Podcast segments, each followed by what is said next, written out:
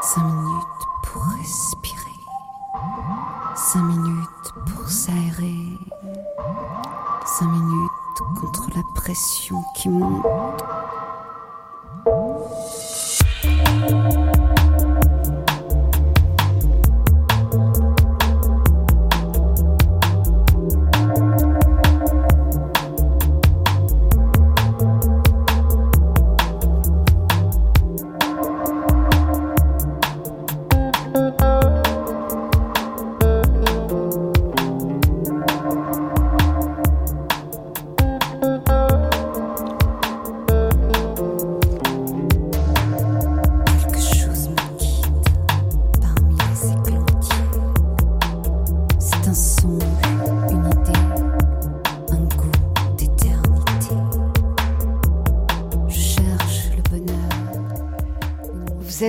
Aligre FM 93.1 à Paris dans Respiration. Bienvenue pour euh, cette dernière émission de, l'année. On va faire aujourd'hui un, thème sur Karl Fried Graf Durkheim, un, un maître spirituel occidental. Euh, et puis, euh, donc, c'est une rencontre avec Jan Dotzenberg qui témoignera de son expérience de la pensée de Karl Fried Graf Durkheim. Et ce sera dans l'écrin des chansons de Sixto Rodriguez, dont on a découvert l'histoire incroyable avec le documentaire Searching for Sugarman. Alors on commence par l'écoute de Sugarman.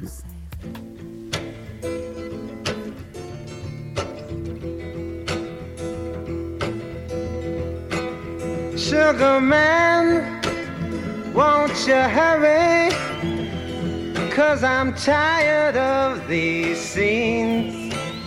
For a blue coin, won't you bring back all those colors to my dreams?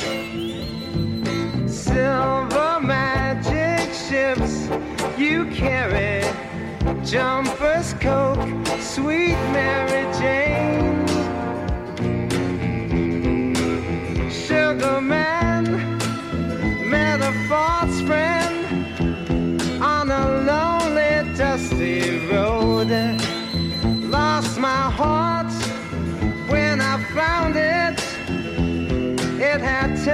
to dead black hole.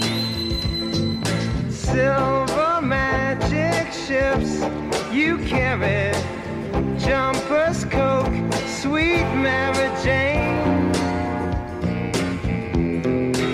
Sugar man, you're the answer that makes my questions disappear. Sugar man, cause I'm weary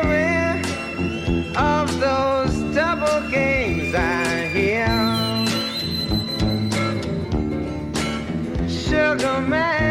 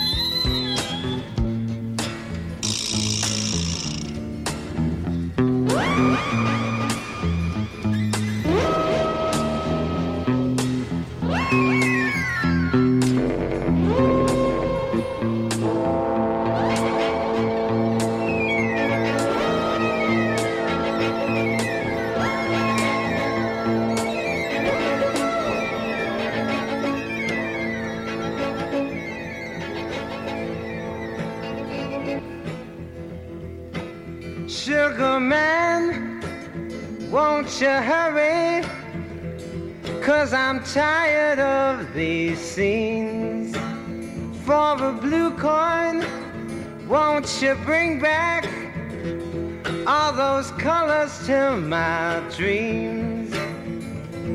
Silver magic ships you carry, jumpers, coke, sweet Mary Jane.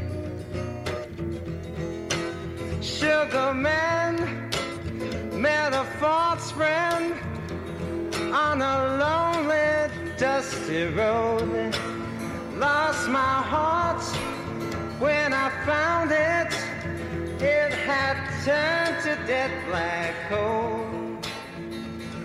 Silver magic ships you carry, jumpers coat, sweet Mary Jane.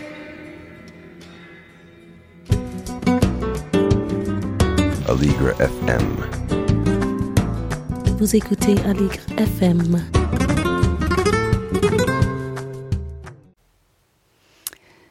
Vous êtes dans Respiration. Alors je reçois aujourd'hui euh, Yann Dotzenberg euh, qui est là pour témoigner d'une rencontre profonde avec la pensée de Karl Fried Graf Durkheim et euh, nous, le- nous faire découvrir ce maître spirituel occidental qui a introduit Zazen dans sa voix. Bonjour Yann. Bonjour Louise. Alors ben, tout d'abord je vais vous demander de vous présenter en quelques mots.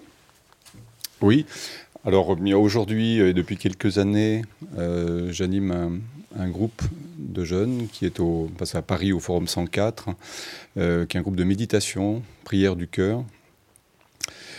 Et, voilà, donc on a parfois des, groupes qui, ont, des durées plus longues, deux, trois jours. Voilà, et puis sinon, euh, bah, qui je suis aujourd'hui, bah, j'ai été coach, que je pratique, j'arrête le pratique, la pratique de coaching professionnel pour me consacrer complètement à, cette dimension spirituelle de ma vie. Et voilà, et sinon, euh, mes passions, j'en ai eu toute ma vie, c'était les arts martiaux en particulier, le judo et la danse. Depuis l'âge de 20 ans, je suis tombé dedans et c'est quelque chose qui me, qui me rend heureux euh, profondément. Très bien. Je crois qu'on va être amené à en, à en reparler. Alors, euh, moi, je suis des liens euh, dans, dans- dans cette émission qui me relient à chacune de mes émissions et de mes invités. Donc, euh, il se trouve que j'ai pratiqué pendant sept ans avec Maître Noro, le créateur du kinomichi, un art du mouvement issu de l'aïkido. Et il se trouve aussi que Maître Noro et Durkheim, Karl Fried Graf Durkheim, étaient amis lequel, aveugle à la fin de sa vie, aimait entendre le bruit du sabre de Maître Noro dans l'air. Alors il se trouve aussi que mon enseignant dans, dans le Zen a co-dirigé le centre Durkheim actuel euh, en France, aux côtés de Jacques Casterman, euh, qui en est toujours le directeur. Donc euh, Pierre Philippon a co-dirigé pendant dix ans. Et vous, et vous Yann, comment avez-vous rencontré cette pensée? Alors en fait, c'est assez tôt, à l'âge de 20 ans, juste avant, mes, juste avant mon anniversaire des, euh, des 21 pratiquement. Euh, J'étais tombé sur un, tombé, on peut dire, sur un livre dans un, dans un endroit où je, me formais en, je me formais au yoga en fait. Et ce livre m'est tombé dans les mains à la bibliothèque. C'était un livre de Karl Fried Durkheim, donc L'homme et sa double origine. Voilà. Et ça a été, euh, cette lecture a été un choc intérieur très profond pour moi. Peut-être j'ai pas tout compris à l'époque, mais ça m'a tellement, tellement euh, remué intérieurement que ça a été, ça vraiment une rencontre, je dirais, par le livre de, de- de sa pensée, déjà très forte, très forte. Et euh, voilà. Après, euh, je vais vous faire part de quelques expériences qui étaient les miennes au tout début. Oui. Euh, alors, la première rencontre. Alors, en fait, suite à, à la découverte de ce livre, je lui ai écrit à Karl Fried Graf Durkheim pour lui dire à quel point j'avais été touché par cette lecture et à quel point il me semblait que ça me concernait. Du coup, un mois, deux mois après, je ne sais plus, il m'a répondu et il m'a proposé de me faire accompagner à Paris dans euh, le cadre de la thérapie, j'expliquerai ce que c'est, qu'il a développé. Voilà. Alors j'ai commencé euh, euh, le- la thérapie jungienne avec une, une analyse jungienne, donc pendant quelques années. Et puis assez rapidement, j'ai eu envie, et ça fait complètement partie de ce qu'il apporte euh, aussi, cet homme, c'est quelque chose qui soit de l'ordre du corps. Et je me suis intéressé à ce qu'il appelle la live thérapie. Donc j'ai reçu cet accompagnement aussi pendant quelques années. Live thérapie, on s'en expliquera plus profondément, mais c'est à la fois une intégration, je dirais, à travers d'exercices, corps, âme et esprit. Voilà. Et une très très belle, euh, une très très belle approche qui m'a tellement passionné finalement que je me suis formé à ça et c'est une pratique que je, je pratique avec des, des personnes que j'accompagne. D'accord. Alors, on peut peut-être dire quelques mots quand même sur, euh, de présentation sur euh, Karl Fried Graf Durkheim. Oui. Donc, il était diplomate, psychothérapeute. Il Oui. a vécu au Japon et il a produit une importante bibliographie. hein. Oui. Donc, euh, j'ai illustré euh, cette émission avec euh, le- son ouvrage le plus connu qui est Hara, Centre vital de Oui. l'homme. Oui. Il a vécu euh, plusieurs expériences spirituelles. Et l'avez-vous rencontré de son vivant? Alors je l'ai rencontré de son vivant euh, à Paris. En fait, euh, il avait déjà. Enfin, j'ai pas eu l'occasion de le voir à- en, en Allemagne puisque c'est là qu'il a son centre. euh, son centre qui accompagne les personnes là-bas. Euh, je l'ai rencontré deux fois, une première fois, deux fois à Paris. La première fois, c'était euh, bah, lors d'une rencontre avec, euh, je sais pas, il y avait une cinquantaine de personnes. Et euh, cette rencontre, c'était un an plus tard, c'était en, en 81. Et j'ai été très, très, euh, très, très profondément touché par sa présence, par sa parole incarnée. Par la, c'est- ça a été vraiment très très important. En fait, cette rencontre pour moi, il a tout, il a réexpliqué son approche, etc. Et surtout, ce qui m'a vraiment impressionné, donc c'est son, euh, c'est vraiment sa parole profonde hein, qui vient, qui vient vraiment de, de l'être et pas, pas du mental. quoi. Et c'est Mm. ça qui m'a vraiment très très fort touché. Et puis un an plus tard, euh, je trouvais ça très intéressant aussi, un an plus tard, j'ai participé à un colloque qui s'appelait Dogme et Mystique à Paris. Alors il y avait une dizaine d'intervenants, des gens connus, des gens qui avaient vraiment une expérience profonde de ce dont ils parlaient. Et quand je suis rentré dans la salle, donc pour cette euh, conférence, il y avait aussi Durkheim qui parlait. Ils étaient cinq quand je suis arrivé à, parler de leur expérience. Et, euh, ce qui m'a frappé, euh, bon, c'est pas un jugement, puis le temps a passé, mais ce qui m'a vraiment frappé là aussi, entre les paroles des, différents intervenants et celles de Durkheim, c'était qu'il n'y avait rien de mental, quoi. C'est que c'était, ça venait vraiment de sa profondeur. Voilà, c'est ça qui m'a beaucoup frappé. Et du coup, j'ai, je vous communique ça, c'est très court. Du coup, j'ai retrouvé, euh, avant qu'on vienne, il y a un mois à peu près, avant, avant qu'on se voie ici, j'ai retrouvé un- une interview qu'il avait donnée suite à cette rencontre.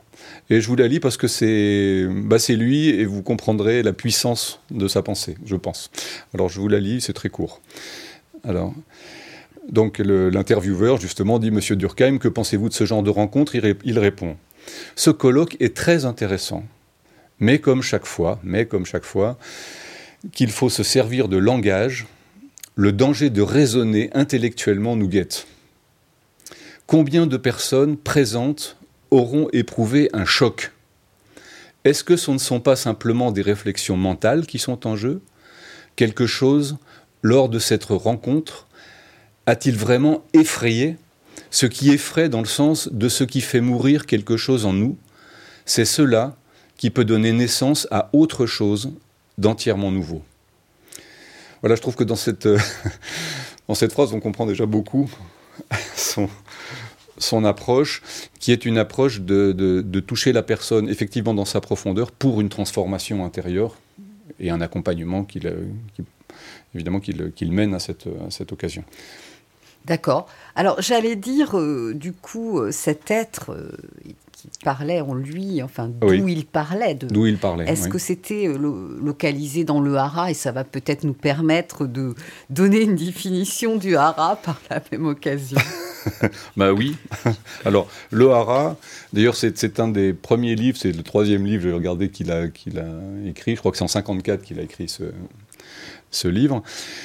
Et euh, c'était à la fois une découverte pour, euh, pour les gens qui, qui lisaient ce livre et qui découvraient qu'est-ce que c'est ce Hara. Donc, ça vient du Japon. hein. Et surtout, c'était quelque chose, et c'est toujours quelque chose d'important, de novateur, d'éducatif dans la profondeur pour un occidental. Parce que justement, euh, le hara, c'est le ventre. hein, euh, le hara, il se trouve entre le nombril et, euh, le bas-ventre. Et le japonais, à la fois dans un, dans un abandon et dans l'exercice, il est centré dans le hara. Et cette discipline de rentrer dans son hara, D'abord, ça nous, ça nous libère de notre mental. Notre pensée, elle descend dans, dans l'incarné, hein, donc dans cette base de notre, de notre être et de notre corps. Ça développe une paix intérieure, sans aucun doute. Le hara, quand on fait un art martial, j'ai fait beaucoup de judo, ben ça se voit, le, le hara, on voit l'efficacité euh, de, ce travail. Et, en même temps, le hara, c'est pas le seul centre de l'homme, en fait. hein. donc c'est ce qu'il appelle le centre vital de l'homme. Le deuxième centre de l'homme, c'est le cœur, le, le cœur profond.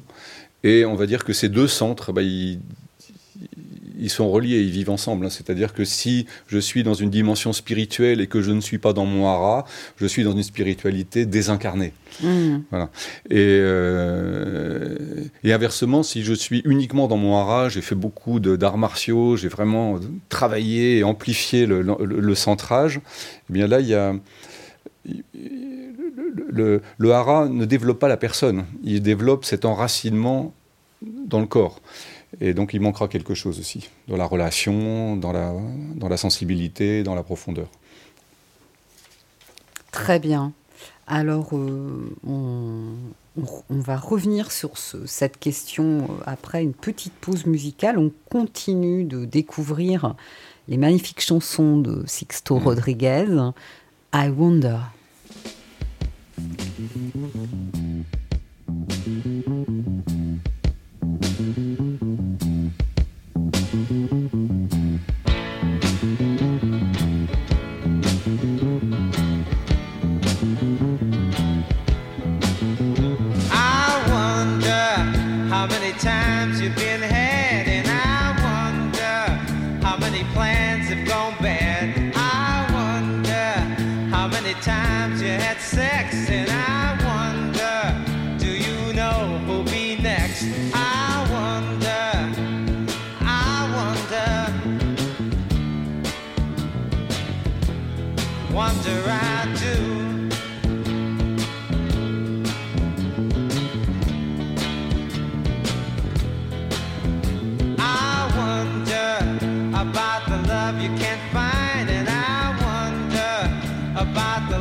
That's mine. I wonder how much going have you got, and I wonder about your friends that are not. I wonder, I wonder,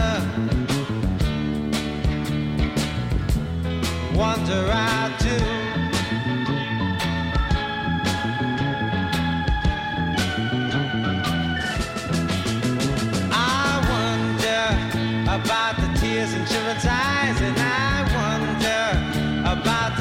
to that time.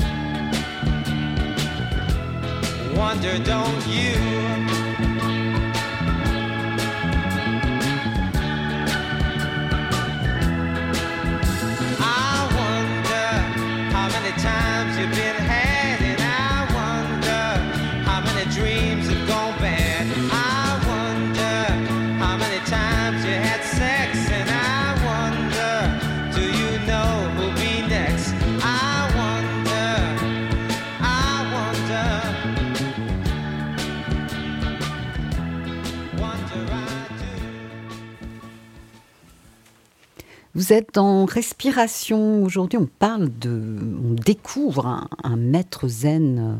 euh, un maître zen, non pas du tout, un maître, occi, un maître occidental qui a introduit euh, le zen dans, son, dans sa voix, Karl Fried Graf Durkheim, et je suis en compagnie de Jan Dotzenberg.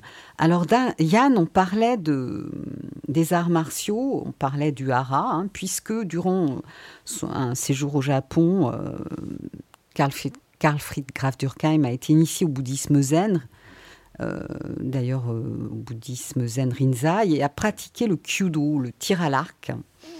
Avez-vous quelque chose à ajouter sur euh, ce lien avec les arts martiaux et avec le hara? Alors, par rapport aux, arts martiaux, par exemple, une des disciplines qui, est, qui est utilisée au centre d'Urkheim, mais comme, comme une aide, on en parlera peut-être tout à l'heure, comme une aide au, chemin- au cheminement intérieur, c'est par exemple euh, le sabre. Mais lui-même ne, nous faisait pas pratiquer, on va dire, des arts martiaux. Même si l'art martial, effectivement, euh, quand il fait des démonstrations qui montrent ce que c'est que le ki, hein, le chi, euh, quand il montre ce que c'est que l'enracinement, qu'est-ce que c'est que la puissance qui se développe dans un abandon total. Voilà. Donc ça, c'est des choses qu'il pouvait faire expérimenter. Et comment utilisait- utilisait-il le sabre Alors, c'est lui qui, qui manipulait un sabre?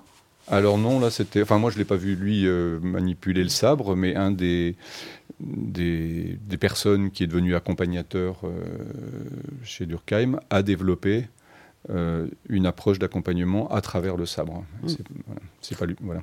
Très bien. Oui. Alors, trouvant que le, que le zen est un principe universel, une expérience de la paix intérieure et du grand calme, il nomme cela la méditation de pleine attention, qu'il définit comme un chemin de guérison. Oui. Euh, Pouvez-vous nous en parler, nous parler du lien euh, avec la respiration euh, dans, dans le chemin euh, qui est proposé? Alors en effet, alors la méditation, donc c'est quelque chose qui est euh, proposé au centre Durkheim, donc en, en forêt noire et dans les différents endroits où ce qu'il a développé a, été également euh, créé, en France notamment, mais dans d'autres pays. Euh, la méditation est pratiquée le matin et le soir. Alors c'est pas une obligation, mais en général les gens viennent matin et soir. Et euh, alors la respiration, au début on s'en occupe pas trop, parce que c'est difficile d'être à la fois dans la présence, dans le corps, dans la respiration, mais progressivement, effectivement, la respiration, elle fait complètement partie de la méditation. Et, je la pratique, moi, enfin, je la pratique quand j'accompagne, comme je disais, au Forum 104, la méditation euh, et la prière du cœur, qui est en fait la prière du cœur. Euh, quand on arrivait au centre d'Urkheim, il nous disait voilà le cadre, le cadre de la méditation effectivement zen, qui peut être uti- utilisé dans d'autres euh, dans d'autres esprits de la même manière, puisque le, le cadre est exactement le même. C'est l'assise, c'est la conscience du corps, c'est l'abandon. Euh, voilà, donc ça on retrouve ça dans on retrouve ça dans toutes ces formes de méditation. Euh, le point qu'on rencontre dans la, dans la méditation, c'est les pensées aussi. C'est-à-dire, euh, qu'est-ce que je fais avec les pensées qui vont me polluer quand je suis en, en assise?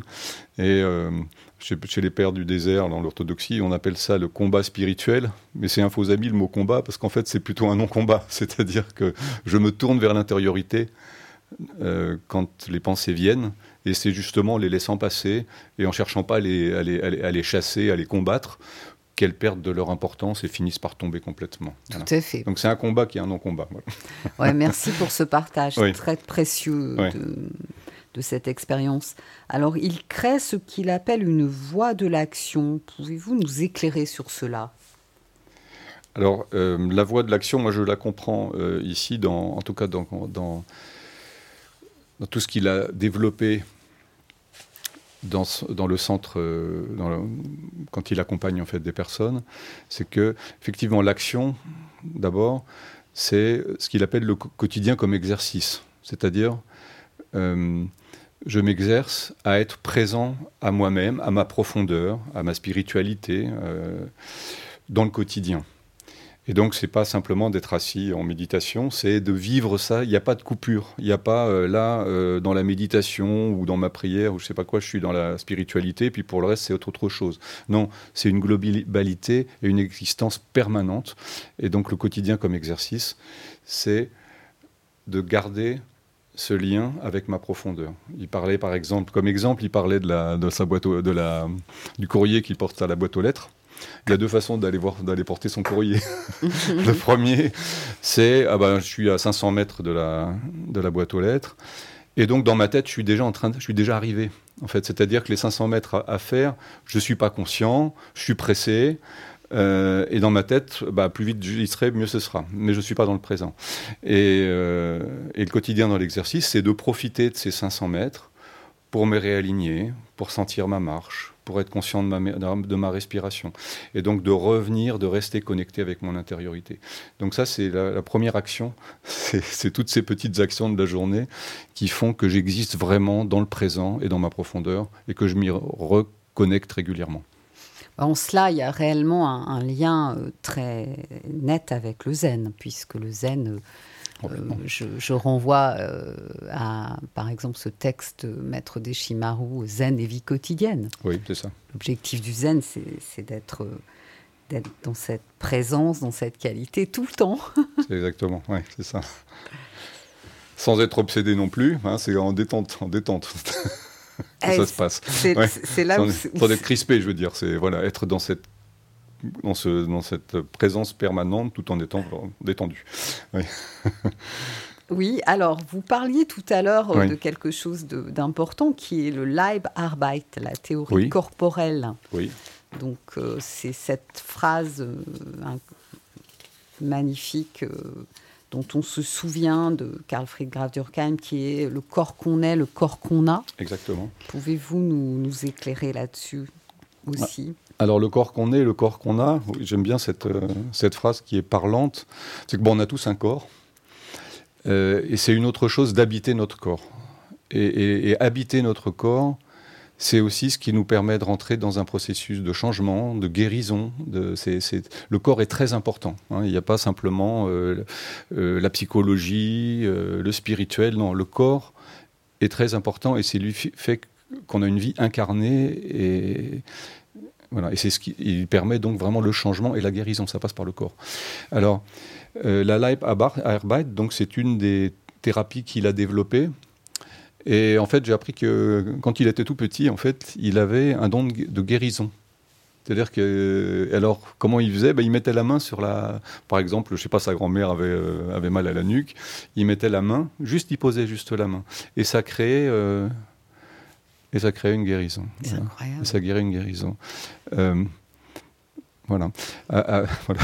Et, euh, et à force, donc, euh, et, et donc, donc, le fait de développer un accompagnement par, par le toucher et par le corps, bah, c'était vraiment lui. hein. Donc, et en, ce- en ce sens-là, donc voilà, il a développé ça. Et, et c'est un chemin très profond donc, que j'ai reçu. Euh, donc ça passe par le corps. Donc il y a d'abord la parole, on écoute la personne, quels sont, où est-ce qu'elle en est dans la vie. Et ensuite, euh, le corps, le toucher, va permettre de révéler progressivement à la personne, ben, là où par exemple il y a des blocages, là où il y a peut-être des souffrances qui peuvent remonter, etc. Et ensuite, tout ça c'est d'abord accueilli et peut-être transformé sur un chemin, de- sur un chemin de guérison. Et c'est vraiment très puissant comme, euh, très puissant comme, euh, comme accompagnement. Et on retrouve là aussi le lien avec le zen, hein, puisque c'est une expérience du corps-esprit. Oui, c'est une expérience corps-esprit. Oui. Oui. Très bien. Alors, euh, on va écouter maintenant I Think of You, de, toujours de Sixto Rodriguez, ce musicien euh, incroyable qui n'a pas qui n'a pas eu de succès euh, au moment où il faisait ses disques, mais qui a eu un grand succès euh, plus tard en, Afrique du Sud et euh, qui, des années plus tard, a appris qu'il était disque d'or dans ce pays-là. Enfin, une histoire incroyable qui est qu'on découvre dans Searching for Sugar Man. Merci.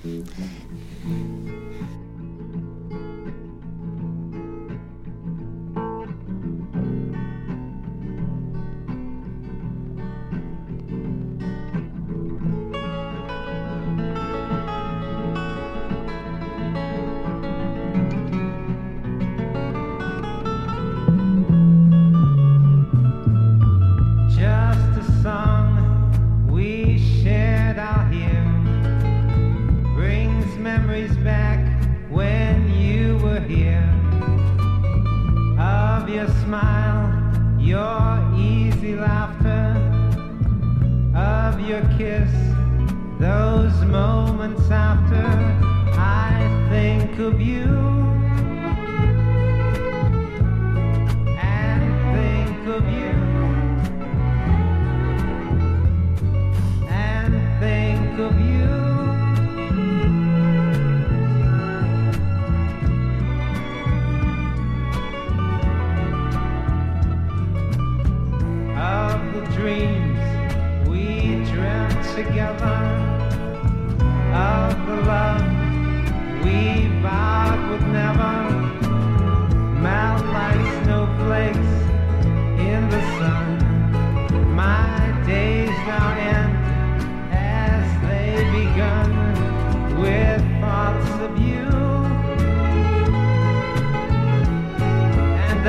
think of you. And think of you.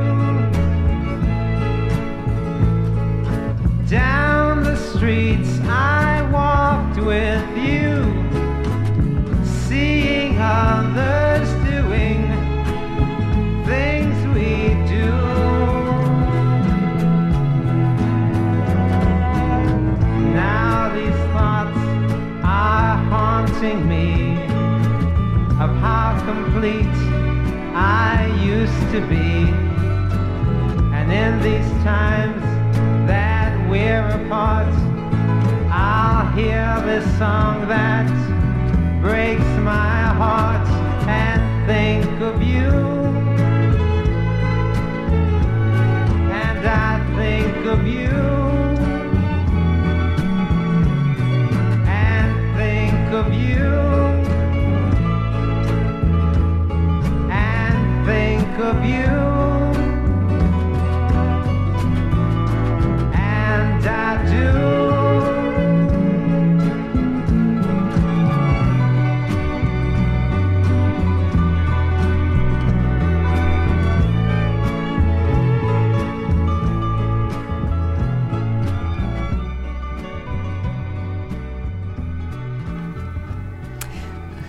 toujours dans Respiration. On parle aujourd'hui de Karl Fried Graf Durkheim et je suis avec Yann Dotzenberg. Alors Yann, vous nous parliez de votre expérience de, de ce maître spirituel et euh, auprès de ce maître spirituel et donc euh, la danse est importante chez Durkheim. Oui. Oui. La danse est importante. Euh, il peut y avoir plusieurs formes de danse. Alors, il y, a, des danses en groupe qui peuvent se faire. Voilà. Ce qui m'a touché beaucoup, c'est découvrir vraiment la danse comme un. Ah, bah, La danse m'a énormément apporté chez Durkheim, en fait. Euh, alors, euh, il y a une, personne, par exemple, qui fait donc de l'accompagnement autour de la danse. Ça peut être fait comme une thérapie individuelle. Et c'est une première phase très très riche, très très riche, parce qu'en fait, ça peut être en- justement, elle propose des musiques en fonction de la personne qui, vient, et puis sinon la personne ajuste. Et, et du coup, c'est vraiment un accompagnement justement qui permet de, qui permet de changer sa façon d'être. Et la danse, c'est différent que de vouloir faire des choses, de faire de l'expression corporelle, etc. Non, c'est pas ça. c'est le premier, la première clé moi que j'ai ressentie dans la danse, c'était de partir de ce qui vient vraiment de moi. Et au début, c'est pas du tout automatique, parce que si au bout d'une si minute je sentais pas venir les choses, j'avais envie de forcer. Je me disais non mais attends, c'est pas possible, il faut qu'il se passe quelque chose. Et en fait, bah, simplement d'être dans le silence, dans l'immobilité et de laisser venir, ça peut être un geste qui vient, ça peut être une émotion, ça peut être c'est comme un fil qui commence, qu'il faut laisser venir. C'est pas c'est pas faire, c'est vraiment laisser venir. Et là, progressivement, eh bien, ce fil, il emmène, il emmène. Et, et- et j'ai trouvé souvent extraordinaire, en fait, que. J'ai trouvé extraordinaire que.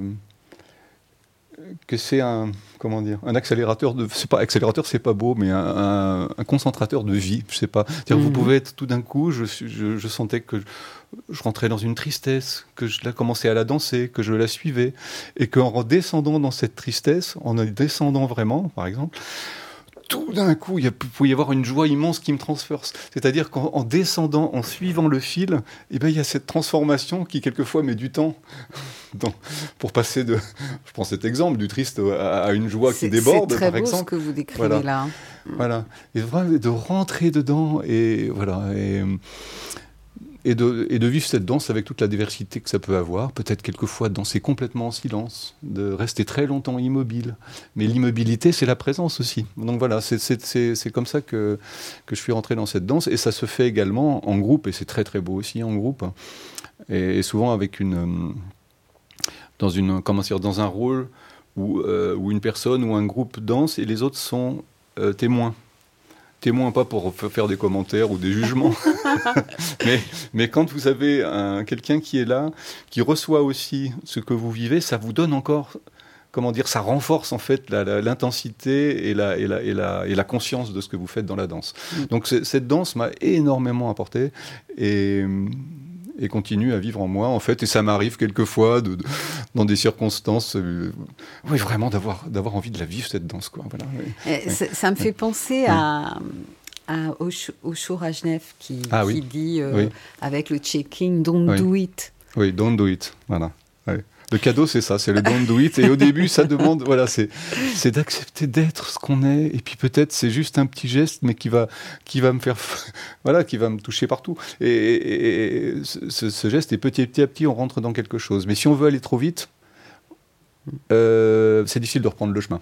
Il faut revenir en arrière. Ouais. Ouais. L'être, en nous ne se touche pas de manière euh, brutale. C'est, Voilà, euh, de la qualité d'écoute et de la délicatesse. Ouais, c'est ça, exactement. Ouais. Et euh, lorsqu'on danse avec un thérapeute euh, comme ça en séance individuelle, est-ce qu'on danse tout seul ou est-ce que le thérapeute danse avec nous? Non, elle, euh, elle est témoin. Elle Elle, est témoin. Elle, euh, elle peut aussi vous, euh, comment dire, vous aider à repêcher une émotion, quelque chose qui peut venir pendant, pendant, pendant cette danse. Euh, le choix de la musique est important, sentir aussi, et donc de coller au plus près à ce que la personne euh, a envie et est en train de vivre. En fait, c'est ça le, le rôle de, l'accompagnant et, et sa présence. Mhm. Hein. Ça serait pas pareil si on était. C'est pas pareil. ou Disons, ça demande plus de, de pratique pour vivre la même chose quand on est seul. C'est Ouais. sûr, c'est Ouais. sûr. Non, bah, c'est très intéressant. Et euh, alors maintenant, on va évoquer euh, d'autres aspects de, cet enseignement. Euh, vous aviez évoqué l'ombre. Oui. Alors l'ombre, c'est un, concept euh, jungien en fait, hein, qui, est, qui est une réalité de toute façon, je dirais universelle. C'est-à-dire que quand, alors quand on est sur le chemin intérieur, justement, quand on est sur un chemin de transformation, par exemple la méditation, eh bien on commence à s'ouvrir par cette, par cette assise, par le- le- dans, dans- dans la respiration, dans une autre conscience.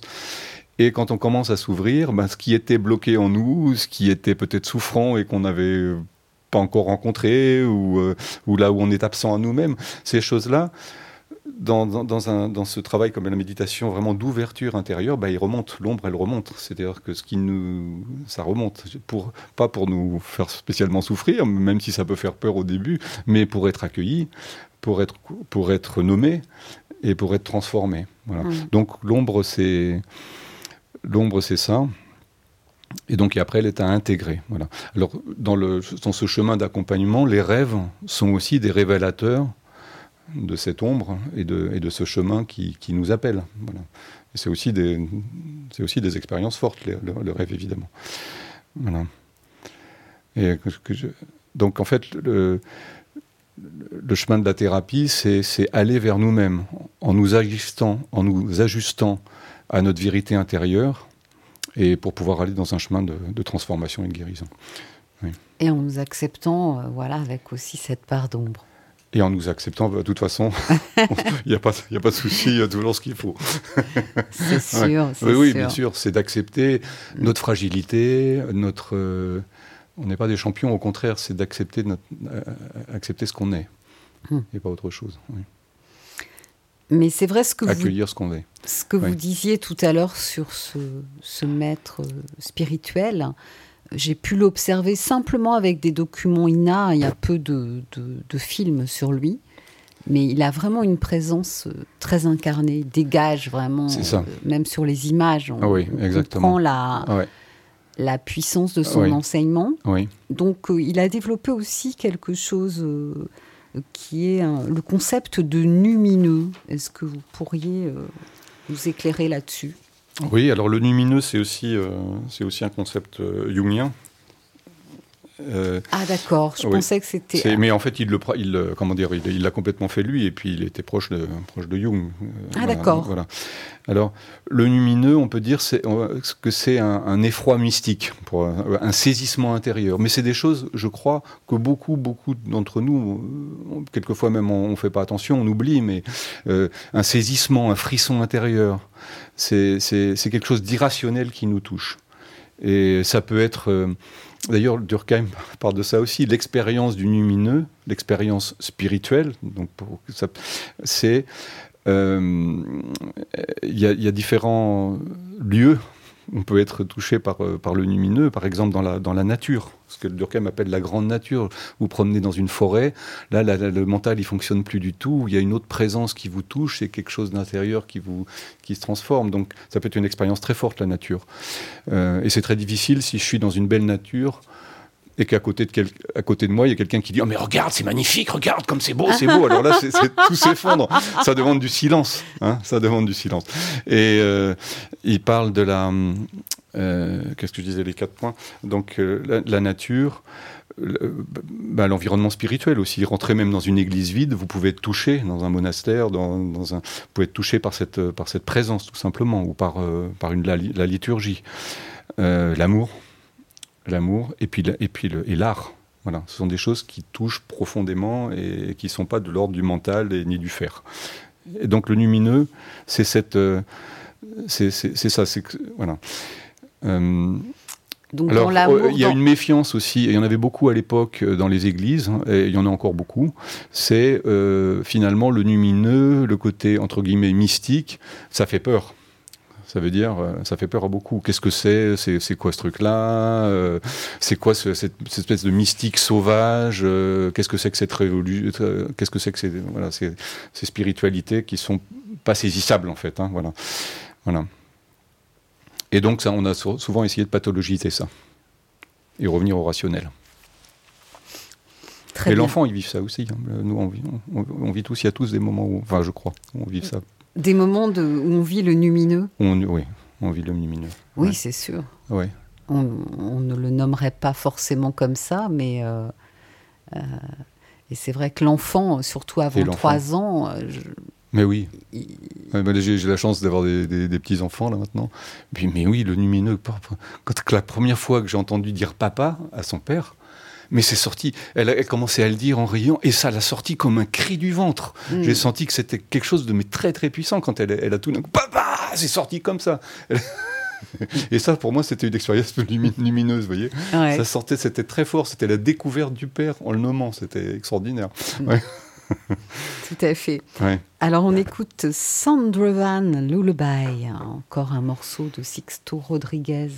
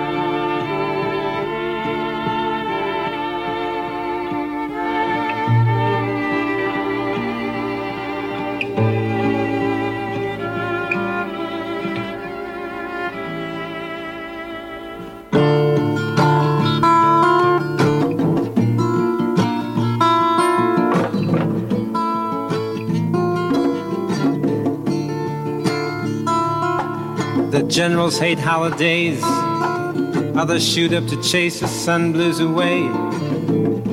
Another storefront church is open. Sea of neon lights, a boxer his shadow fights. Soldier tired and sailor broken. Winter's asleep at my window. At my door. She asked me up to her place. But I won't be down anymore. Judges with meter made hearts. Order supermarket justice starts. Frozen children in her city. Walkers in the paper rain. Waiting for those nights that never came. The hijack trying so hard to be pretty. Night rains tap at my window. Winds of my thoughts passing by. She laughed when I tried to tell her. Hello only ends in goodbye.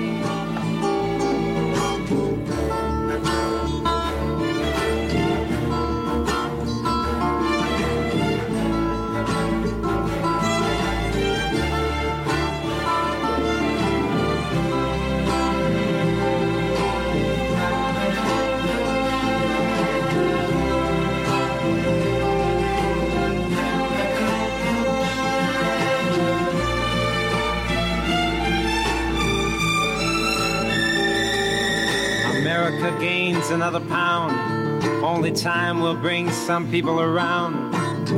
Idols and flags are slowly melting. Another shower of rice to parrot for some will suffice. The mouthful asks for second helpings. Moonshine pours through my window. Night puts its laughter away.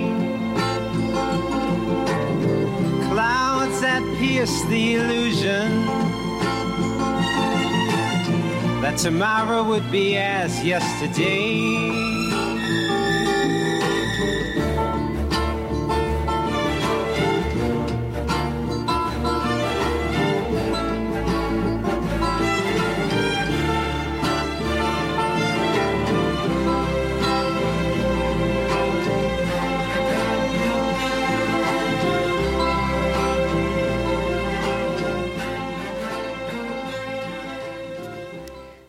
Vous êtes sur Allegre FM dans Respiration.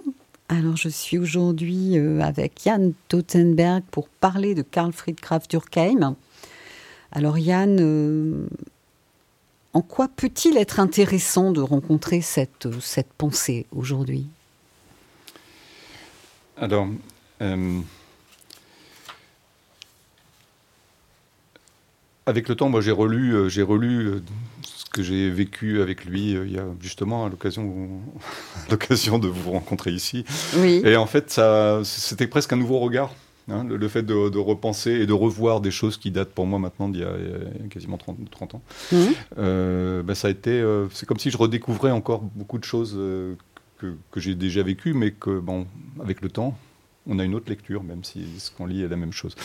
Et alors, je voulais justement vous faire part euh, de, de quelque chose que j'ai retrouvé dans le premier livre que j'avais lu, et qui fait aussi un fort écho avec ce que moi j'en tire aujourd'hui de Grave Durkheim.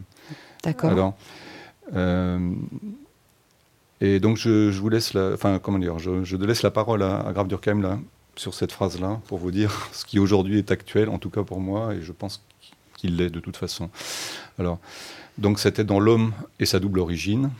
Il, écrit ce qui fait vibrer cette jeunesse. Il parle de la jeunesse. Ce qui fait vibrer cette jeunesse chargée de l'avenir, c'est l'intuition de son origine infinie et la colère d'avoir été tenu à l'écart de cette connaissance. Les responsables d'hier se trouvent les mains vides devant l'exigence des temps nouveaux qui prennent la relève du leur. Voilà. Vous voyez, ça me, ça me, ça me, ça me, Oui, ça me touche de relire ça, parce que c'est plein d'actualité. Complètement, c'est magnifique. Et en plus, Oui. je sais que vous êtes engagé sur ce chemin-là d'aider voilà. les adolescents. Voilà. Alors, c'est pas les ados, c'est des, jeunes entre euh, 20, on va dire, entre 20 et 35 ans, 20 et 40, D'accord. 35 ans. Pardon. Et effectivement, c'est, je le vis, alors on est, on est en binôme à faire ce travail, je le vis comme un véritable appel intérieur. C'est quelque chose qui me, d'abord, qui me, qui me rend profondément heureux, qui est exigeant aussi. Je, rencontre la soif qu'ils ont de découvrir ce chemin intérieur, pas un chemin intérieur euh, justement incarné, hein, incarné avec une expérience. voilà. Donc c'est, et je suis euh, voilà, et ce genre de, travail, donc ce qu'on fait notamment au forum, euh, comme je le disais dans, dans- par, par rapport à la méditation, ça demande aussi un accompagnement. C'est-à-dire qu'il faut trouver des personnes, ou parfois, parfois, parfois moi, mais trouver des personnes qui puissent euh, faire un accompagnement aussi de ce qui remonte quand on, quand on rentre sur ce chemin spirituel. En tout cas, voilà, c'est pour moi, en tout cas, c'est plein de sens et plein d'urgence, effectivement. d'être D'accord. ouvert à cette jeunesse. Voilà, c'est- Alors ça, ça fait partie de vos projets. Et Oui. euh, il y a donc un centre euh, d'Urkheim en France et un autre en Forêt-Noire. Alors, il y a un centre d'Urkheim en- dans la Drôme, effectivement, c'est le, centre d'Urkheim, il s'appelle d'ailleurs.